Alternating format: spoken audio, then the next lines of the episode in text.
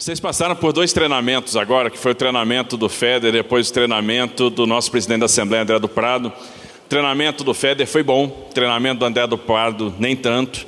Então vamos ver se, se a gente melhora agora, porque, gente, nós estamos lançando o Alfabetiza Juntos SP, é para todo mundo estar tá feliz. E a felicidade a gente vai medir no volume do bom dia. Então, bom dia! Bom dia! Isso. Muito bem, eu quero Palmas para vocês. Palmas para Alfabetiza Juntos SP. Mais palmas para Alfabetiza Juntos SP. Isso.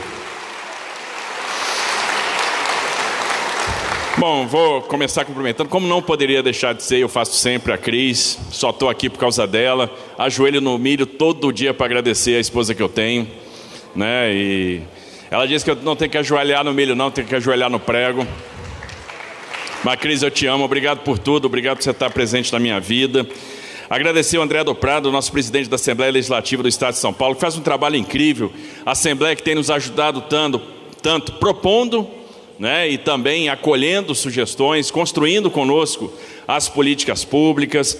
Cumprimentar o nosso deputado federal, o capitão Augusto, cada vez mais bonito, né? Eu digo que o capitão Augusto, na próxima eleição, vai se candidatar como tenente Augusto, quiçá aspirante Augusto né? Deixou Mário Rosa muito para trás, viu, Dani? Muito para trás, né? O nosso prefeito de Salto. Já, já era para ele. Cumprimentar também o nosso senador Lauro, cumprimentar o Renato Feder, o Gilberto Kassab, a Marília Marton, a Laís. Agora, você sabe que eu sou o Pinguim de Madagascar, eu sou Rio Aceno, meu time trabalha e é a melhor situação de todas.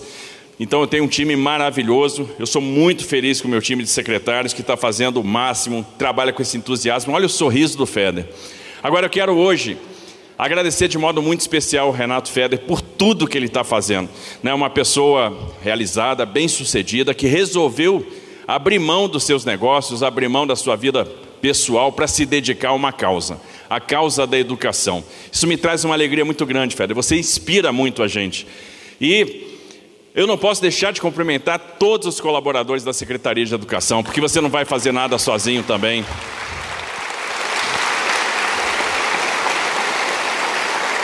Se você está fazendo muita coisa, é porque você tem um grande time que te suporta, que te dá né, toda a motivação, que te permite ousar. E quanta ousadia você tem trazido para o estado de São Paulo. Erros vão acontecer, claro, a gente vai errar, né, a gente vai dar as topadas, a gente vai fazer as besteiras, mas a gente quer acertar, a gente quer fazer o melhor. E você tem o mais importante: entusiasmo, amor no coração, porque a tarefa da educação é como a tarefa da saúde. Quem vai ser bem sucedido é quem tem amor. Né? Quem coloca amor nessa atividade, você coloca amor, você quer fazer a diferença, você está se doando por essas meninas, por esses meninos, você está se doando pelas Rebecas, pelos Lucas do nosso estado de São Paulo, fazendo compaixão. Então eu sou muito grato a você pelo seu entusiasmo, pela parceria. Obrigado por tudo. Quero agradecer também aos deputados estaduais, né, o Lucas Bove, né, que está aí militando na educação, o Gilmaci Santos, o Rafael Saraiva, o Tomé Abducha, a Dani Alonso, o Eduardo Nóbrega, o Rogério Santos, a Valéria, também guerreira de educação, Ana Carolina Serra, que tem um trabalho maravilhoso social lá em Santo André, a Marina Elô, com quem eu converso muito sobre primeira infância, nós vamos falar disso aqui, né, Marina? Né, o Carlão Pignatário, nosso presidente, sempre presidente da Assembleia. E, de modo muito especial, eu quero agradecer a Assembleia Legislativa do Estado de São Paulo por todo o trabalho, pelo compromisso com o nosso Estado. A gente tem uma Assembleia de altíssimo nível, onde a gente consegue trabalhar sempre discussões, aprofundar essas discussões, discutir temas que não são fáceis, são temas difíceis que representam ousadia, mas que vão deixar legado. E a grande certeza que nós temos, em cada barreira que a gente transpõe na Assembleia, é que um legado vai ficar. E às vezes as pessoas não compreendem o que está sendo discutido lá, mas o tempo dirá, o tempo vai mostrar, e vocês têm é, feito isso com muito entusiasmo, com muito profissionalismo. Eu tenho um orgulho muito grande da Assembleia Legislativa do Estado de São Paulo, dos nossos parlamentares. Então, obrigado por todo o apoio, por todo o trabalho de vocês. Cumprimentar também os nossos prefeitos. Gente, nós temos 320 prefeitos hoje aqui dos 645. Então, uma cerimônia muito representativa. Vou cumprimentar todos os prefeitos na pessoa do Anderson Farias, nosso prefeito São José dos Campos, né, que falou aqui em nome de todos. Mas obrigado pela parceria. O que eu encontrei no estado de São Paulo é um time de prefeitos motivado, preparado, interessantíssimas as discussões que nós temos tido todos os dias sobre as diversas políticas públicas, sobre o saneamento básico, sobre a educação, sobre a saúde, quando a gente construiu juntos, por exemplo, a tabela SUS paulista, o incentivo de gestão municipal, e aí também a gente entende um pouco da prosperidade do Estado de São Paulo, pela qualidade dos seus dirigentes, pela qualidade dos seus prefeitos. Então, obrigado por tudo, obrigado por todo o trabalho que vocês têm feito, obrigado pela parceria. E a gente tem deixado claro que o governo é municipalista de verdade, não é da boca para fora, porque, de fato, governo do estado, prefeituras têm trabalhado em estreita colaboração em todas as oportunidades. Isso aí vai fazer a diferença. Quero cumprimentar a Cátia Helena que muito nos honra, nossa secretária de Educação Básica no Ministério da Educação, né? E acho que São Paulo se insere agora no compromisso nacional pela criança alfabetizada do governo federal, então é mais um componente, um componente importante porque a gente está falando aqui da maior rede pública do Brasil. Né? Então, 22% da população está no nosso estado e a gente vai estar tá juntos nesse esforço de colaboração. Então, nosso abraço a Camilo, nosso abraço a Isolda, obrigado pela presença, pelo entusiasmo né, pela parceria. Quero cumprimentar nosso reitor Carlo Carlotti, nosso reitor da Universidade de São Paulo, essa universidade que tanto nos orgulha, também o Marcos Borges, presidente da Univesp, da Universidade Virtual do Estado de São Paulo. E Carlotti, transmito meu agradecimento a todos os reitores de São Paulo, né, o reitor da Unesp, da Unicamp, né, eu quero cumprimentar a Laura também, das nossas ETEX e FATEX, do Paula Souza, por abrir as portas para o Provão Paulista. Você não sabe quanto foi, quanto me trouxe alegria ligar para aqueles dois alunos no dia da, do resultado, alunos que agora vão cursar medicina. Você entende um pouco de medicina, né, Carlote? Na Universidade de São Paulo. Né, um aluno, por exemplo, Gabriel, de Mauá. Um aluno que traba, trabalhava durante o dia, estudava à noite, que não mora com pai, filho de uma artesã e agora vai ser médico formado pela Universidade de São Paulo.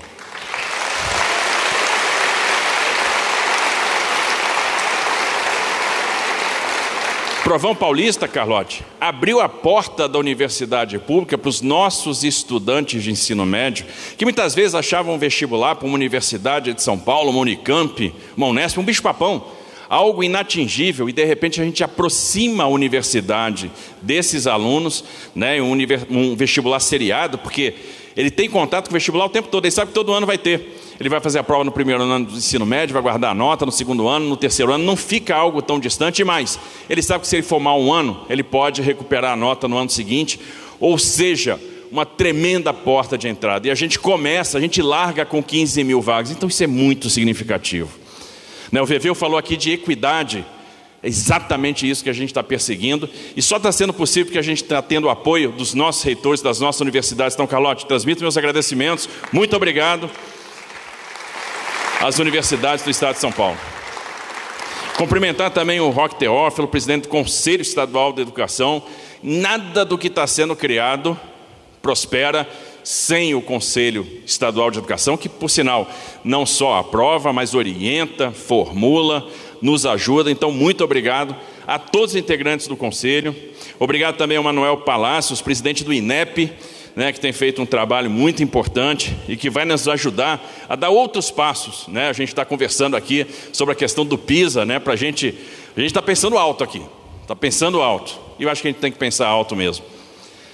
Agradecer o Jean-Pierre, nosso presidente da Fundação para o Desenvolvimento da Educação, né, o presidente da FDE, que me criou um problemaço, problemaço, porque inaugurou né, aquela escola bonita lá em Juqueí, lá em São Sebastião. Cadê o Felipe Augusto aí? Gostou da escola lá, Felipe? Quem viu a escola aí? Ficou bacana? Ficou bonita, né? E aí o que acontece? Agora está a prefeitada toda, pô, eu quero uma escola igual a essa do meu município. Olha o problema que o Jean-Pierre me arrumou.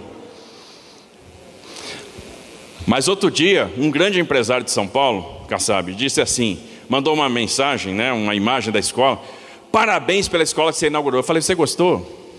Ele falou, adorei. Então faz o seguinte: a sede da sua empresa fica em Piracicaba, não fica? Ele fica. Então constrói uma para gente. Ele falou: faço agora. Então pronto. Eu tenho certeza que a gente vai fazer umas 100, 150 escolas só com os empresários de São Paulo.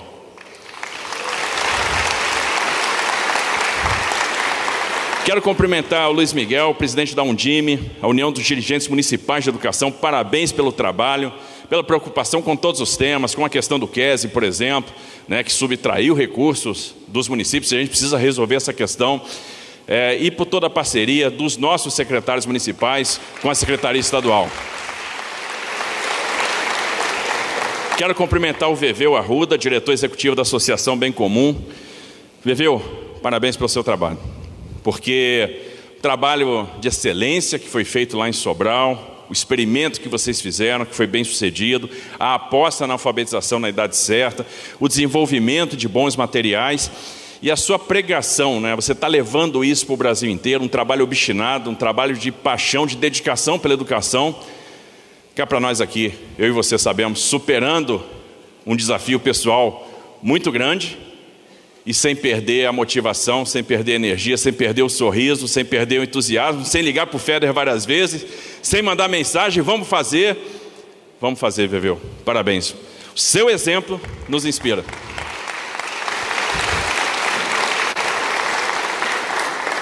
Nunca deixou a peteca cair. E a gente não pode deixar a peteca cair mesmo. E Deus tem um propósito na sua vida. Ele sabe o que está fazendo. Então, por isso que ele te toca e te dá essa motivação e te, vai te dar sempre a vitória. Cumprimentar a Márcia Bernardes, coordenadora do programa Alfabetiza Juntos SP. Né? Como falei, ninguém faz nada sem equipe. Parabéns. Parabéns pelo trabalho.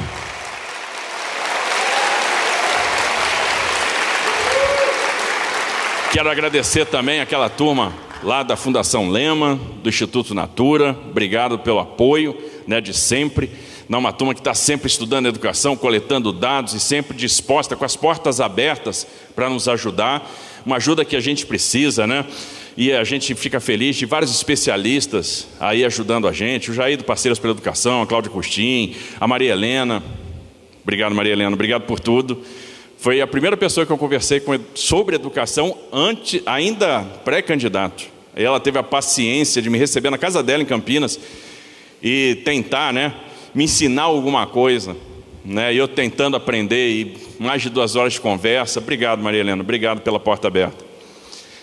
E cumprimentar os nossos alunos, a Rebeca, né, a sua mãe Elaine, né, aqui de Embuguaçu, o Lucas e a sua mãe Karina, né, de Carapicuíba né, cumprimentar os nossos secretários é, municipais, os vereadores, os presidentes de empresas, autarquias, fundações, dirigentes de ensino, diretores, principalmente professores, os conselheiros e parceiros da educação, senhoras e senhores, todo mundo que não está aqui nesse auditório, que está lá fora acompanhando a nossa transmissão, porque reunimos muita gente numa festa bonita, e aí eu acho que todo mundo percebeu, Veveu, a importância da alfabetização na idade certa. Né? Então a gente fica muito feliz. O nosso coral de Itapevi, o professor né, Renildo, né, o nosso regente aí da, da nossa, do nosso coral. Então, obrigado a todos pela presença. Então, um dia de fato muito feliz. Daqueles eventos que a gente aguarda, que a gente tem entusiasmo. Acho que está todo mundo vendo o esforço que a gente está fazendo, por exemplo, para trazer investimento para o Estado de São Paulo. Estamos correndo o mundo para trazer investidores que tenham interesse em fazer linhas de metrô, linhas de trens metropolitanos, rodovias concedidas, etc, etc, etc, né? túnel submerso e por aí vai. Que queiram investir no saneamento. Isso nos faz acabar conversando com dirigentes de países super desenvolvidos, de potências, não só as potências que a gente já conhece há muito tempo, mas aquelas que estão crescendo extraordinariamente agora. E outro dia eu conversando com um dirigente, e ele me provocou algumas reflexões, e a reflexão que eu quero botar para vocês agora. Quem já ouviu que o Brasil é o país do futuro? Só isso. Ninguém mais ouviu isso? Perguntar de novo. Quem já ouviu que o Brasil é o país do futuro? Pois é, nós todos ouvimos isso. E aí eu falando com um dirigente de uma das maiores economias do mundo, ele chegou e disse para mim, Tarcísio, o Brasil não é uma potência por uma série de razões. Olha só, a população não fala inglês. E hoje, para ser uma potência, a população tem que falar inglês. Como é que vocês querem atrair turistas se você chega no museu e a indicação das obras está só em português? A sinalização não está em inglês, as pessoas não falam inglês. Ah, outra coisa, vocês não têm uma cultura de inovação. Você sabe como é que a gente financia startups no nosso país? Você sabe como é que a gente cuida do funding? Você sabe que a gente está preocupado que aquelas pessoas que querem inovar, querem ousar, a gente sabe que elas vão quebrar e elas têm que tentar de novo, e elas vão quebrar de novo, e elas têm que tentar de novo e a gente tem, condição, tem que ter condição de suportar isso. Outra coisa, você já viu o tamanho da nossa população? Imagina quantas coisas a gente precisa comprar e vocês não estão aqui para vender, e coisas que vocês têm, têm condição de vender. Como é que vocês vão ser uma potência? Como é que vocês vão crescer? E aí, a gente está preocupado aqui em dar ferramentas para os alunos, a gente está preocupado em formar as pessoas para encarar estes desafios. O idioma é uma preocupação, ferramentas matemáticas. Por que, que a matemática é importante? Para a gente aprender a resolver problemas, só por causa disso.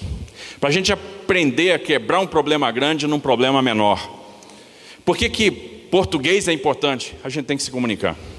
E se a gente não conseguir se comunicar no nosso idioma, que dirá em outro? Por que, que a informática é importante? A gente precisa trilhar o caminho da digitalização. Hoje, com a internet das coisas, com a indústria 4.0, com a economia digital, nós precisamos da bagagem, nós precisamos da ferramenta para os nossos alunos. Por isso, a mudança do currículo, por isso mais matemática e português. Por isso, empreendedorismo, oratória, robótica, educação financeira. Por isso, prontos para o mundo, para a gente ter mais alunos fazendo curso de idioma e poder mandar esses alunos para o exterior. Agora, nada disso vai funcionar se a gente não tiver a base.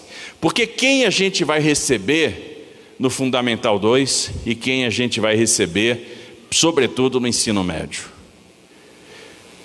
Quem vai prosperar? Quem vai ter um bom resultado na prova paulista ou no provão paulista?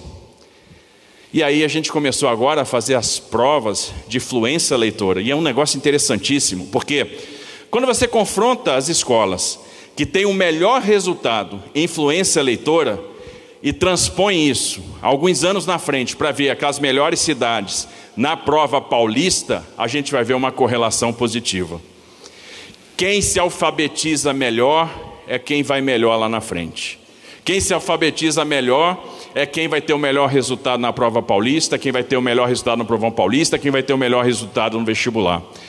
E aí, de fato, nós precisamos cuidar da base. Nós precisamos alfabetizar na idade certa. E essa cruzada de colaboração que vai ser empreendida pelo governo federal, governo do estado e municípios é o caminho correto. Eu não tenho dúvida, é um caminho que vai transformar a realidade das crianças, vai transformar a realidade dos nossos jovens, porque não adianta. Vocês viram aqui, a Lura, né, software de robótica, é, Khan Academy, o software de redação, né, tem o Me Salva para preparação para o Enem. Não adianta eu botar uma série de ferramentas à disposição se esse jovem não chegar preparado para trabalhar essas ferramentas. E aí a gente tem que trabalhar a base. E, gente, o Estado tem uma responsabilidade importante, porque não adianta achar, ah, isso é um problema do município. Os primeiros anos, responsabilidade do município, e a gente fecha os olhos. Negativo, nós vamos trabalhar juntos, responsabilidade é nossa também.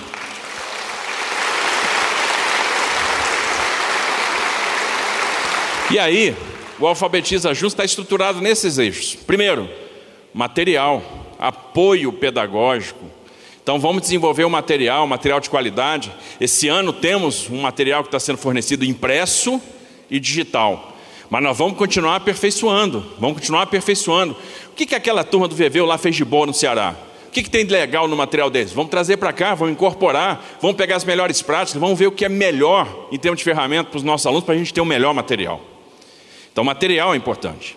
Segunda coisa, não existe material, não existe a infraestrutura do GEAN se a gente não tiver as pessoas. Formação continuada de professores. 40 mil professores vão ser formados. Então, nós vamos ter pessoas designadas em cada diretoria de ensino para atuar na formação dos professores, que é o nosso maior bem. Aliás, os professores que dão duro danado, os professores que têm uma competência, um entusiasmo. A gente sabe que o melhor professor ainda não tem a melhor condição. A gente sabe que eles não têm a melhor estrutura. A gente sabe que eles não têm o melhor salário. Mas eles têm muito amor. E quando a gente for resolvendo as questões fiscais, eu tenho certeza que a gente vai conseguir dar para os professores o que eles merecem. Mas eles têm feito um grande trabalho. E é nosso dever fazer a formação continuada. Então, nós vamos formar esse ano 40 mil professores para trabalhar com isso aqui, alfabetização na idade certa. Outra questão importante, a avaliação, porque não adianta você desenhar uma política, não adianta você formular qualquer coisa que seja sem medir. Então nós temos que fazer as provas de influência eleitora. Nós temos que fazer o nosso Saresp. E aí, convite que eu faço, ninguém pode ficar de fora. Nós chegamos num resultado excepcional no final do ano passado. 600 municípios paulistas fizeram a prova de influência eleitora. Mas eu não estou satisfeito. Eu quero os 645 municípios paulistas fazendo a prova de fluência. Na primeira prova de fluência, 55 né, eram considerados leitores. E 40, 45 pré-leitores. Agora, na última, já no final do ano, um ano depois, 64 leitores e 36 pré-leitores.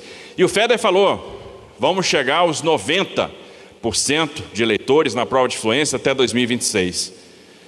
Aí, gente, se você quer chegar nos 90, vamos perseguir os 100. Vamos perseguir os 100.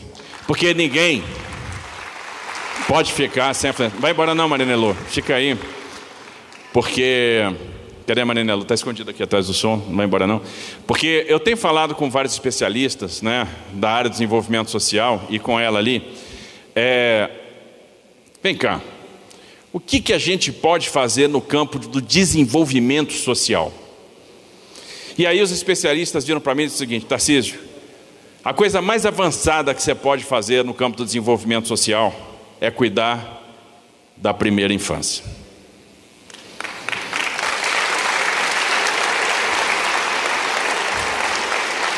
E aí você se surpreende, o estado mais rico do Brasil tem vários municípios que não tem creche. Bom, então a gente precisa ajudar os municípios a ter creche. Né? Uma creche que seja digna, que seja que dê elementos para o desenvolvimento em todas as dimensões da criança e que dê a tranquilidade para os pais, né? Os pais poderem trabalhar, etc. Então, temos um programa de creche. Opa, a gente está concluindo agora a 43 terceira mas nós vamos chegar nas 200 creches. Então tem um desafio. Qual é o desafio? Eu não posso ver um município paulista sem pelo menos uma creche. E aí nós vamos trabalhar para resolver esse problema. É um passo importante que a gente vai dar em termos de primeira infância, mas não vai parar por aí. E pela primeira vez a primeira infância, Marina, vai estar no plano plurianual.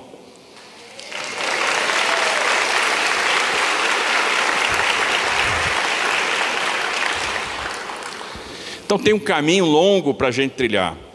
A gente precisa ver os nossos municípios aplicando a prova de fluência. E aí, vamos compartilhar a tecnologia. Né? Aí vem o elefante letrado, que vai ajudar os professores na questão da avaliação do desenvolvimento dos alunos, na questão da fluência. E, como não poderia deixar de ser, eu acredito nisso, um incentivo financeiro. 200 milhões de reais para as nossas escolas. Então, vamos calibrar uma meta, atingiu a meta? Opa, vamos liberar o recurso, 100 reais por aluno. Então, a escola, por exemplo, que tiver mil alunos, vai receber 100 mil reais. Na veia, isso vai fazer a diferença em termos de infraestrutura, em termos de equipamento. E aí, é a escola competindo com ela mesma. Não está competindo com ninguém, com ela mesma, é superar o próprio limite, que é a mesma lógica do bônus né, para os profissionais. É competir com ele mesmo, é fazer com que a gente vá crescendo continuamente, porque a gente precisa planejar, a gente precisa executar as nossas ações, a gente precisa medir o resultado, a gente precisa reavaliar e a gente precisa estimular, incentivar. E o programa Alfabetiza SP está calcado nisso. E aí se soma agora ao Prontos para o Mundo, se soma ao Provão Paulista, se soma a todas essas ferramentas que estão disponíveis, se soma tudo aquilo que está sendo feita, que está sendo feito no estado de São Paulo, se soma ao esforço que vai ser feito por infraestrutura, porque não dá também para que os alunos não tenham uma boa infraestrutura. Falei para o Feder, não pode ter escola sem conectividade, sem climatização no estado de São Paulo. Então nós vamos resolver conectividade, nós vamos resolver climatização, porque o aluno de Paulínia não pode estar lá tendo aula no calor, nem o aluno de Rosana, né, nem o aluno de Euclides da Cunha Paulista. Então essa questão é séria, essa questão nós temos que resolver. Cadê a Carla Morano? Está aqui, né? Me deu o papelzinho lá, bilhetinho. Ó, oh, não tem climatização aqui, vai resolver, vai ter. Né? Porque não pode, o aluno não pode ficar no, no calor. E nós vamos resolver isso, cara. Né? Nós vamos trabalhar essas questões.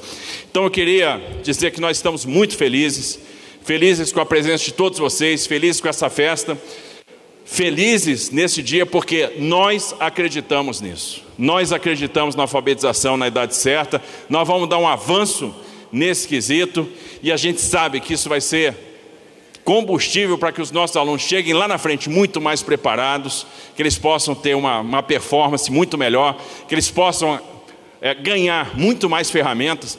E é interessante esse negócio, né? Porque a escola é a grande loja de ferramentas. A gente entra na escola, os caras começam a dar ferramenta para a gente. O professor dá ferramenta todo dia para o aluno. E o aluno vai botando a ferramenta na sacola. Ele recebe a sacola vazia quando entra, vai botando ferramenta para dentro, ferramenta para dentro. Ele não sabe para que, que aquela ferramenta serve. Esse é o problema. E a gente precisa mostrar para os alunos para que, que aquela ferramenta serve. Porque no futuro, quando ele sair e ele se deparar com os problemas da vida, ele vai ver que na sacola dele tem a ferramenta que resolve aquele problema. E é isso que a gente tem que dar para os nossos alunos: ferramenta para eles resolverem os problemas da vida, ferramenta para eles serem bem-sucedidos. E eu acredito na transformação que a educação vai fazer, e nós vamos trabalhar muito para que essa transformação aconteça, e nós vamos trabalhar em parceria com todo mundo que está aqui. Então, muito obrigado pela presença de vocês, que Deus abençoe os nossos municípios, viva o Alfabetiza Junto SP.